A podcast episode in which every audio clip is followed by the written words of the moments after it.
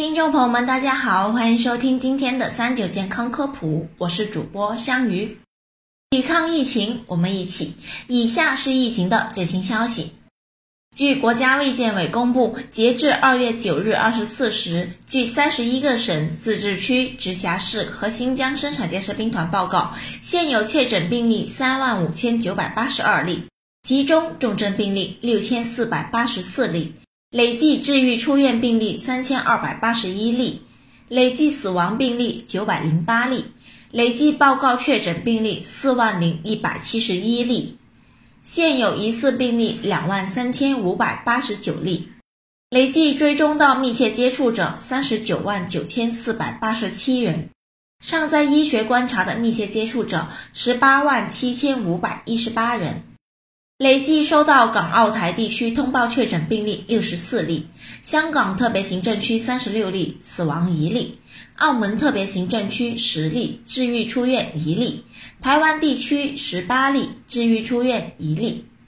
口罩不够用怎么办？戴手套可以替代洗手吗？知识点一：口罩一定要四小时更换一次吗？出入人员密集的公共场所，乘坐交通工具，包括商场，乘坐电梯，包括会议室，去普通医疗机构，除了发热门诊的患者，可以佩戴普通医用口罩，就是我们所说的一次性医用口罩。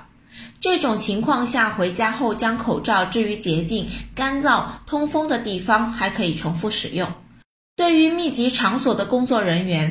包括从事和疫情相关的行业人员、行政管理人员、警察、保安、快递人员等等，建议佩戴医用外科口罩。可以根据实际情况适当延长口罩的使用时长和更换频率。一般来说，如果口罩没有明确的脏污变形，可以不必每四小时一换。但是如果出现了脏污变形、损坏、有异味时，需要及时更换。知识点二：一次性口罩能否用医用酒精喷洒消毒后重复使用？普通居民在风险比较小的地方使用一次性口罩，在保障口罩清洁、结构完整，尤其是内层不受污染的情况下，是可以重复使用的。每次使用之后都应该放在房间比较洁净、干燥、通风的地方。另外，喷洒消毒剂。包括医用酒精会使防护效率降低，所以不宜采用酒精喷洒的方式去给口罩消毒。知识点三：一定要佩戴 N95 口罩吗？防护效果比较好的口罩，例如 N95、KN95，对普通老百姓来说是没有必要用这样的口罩的。这样的口罩主要是给医务人员在一线为病人服务提供防护，对于普通人员来说，这实际上是浪费。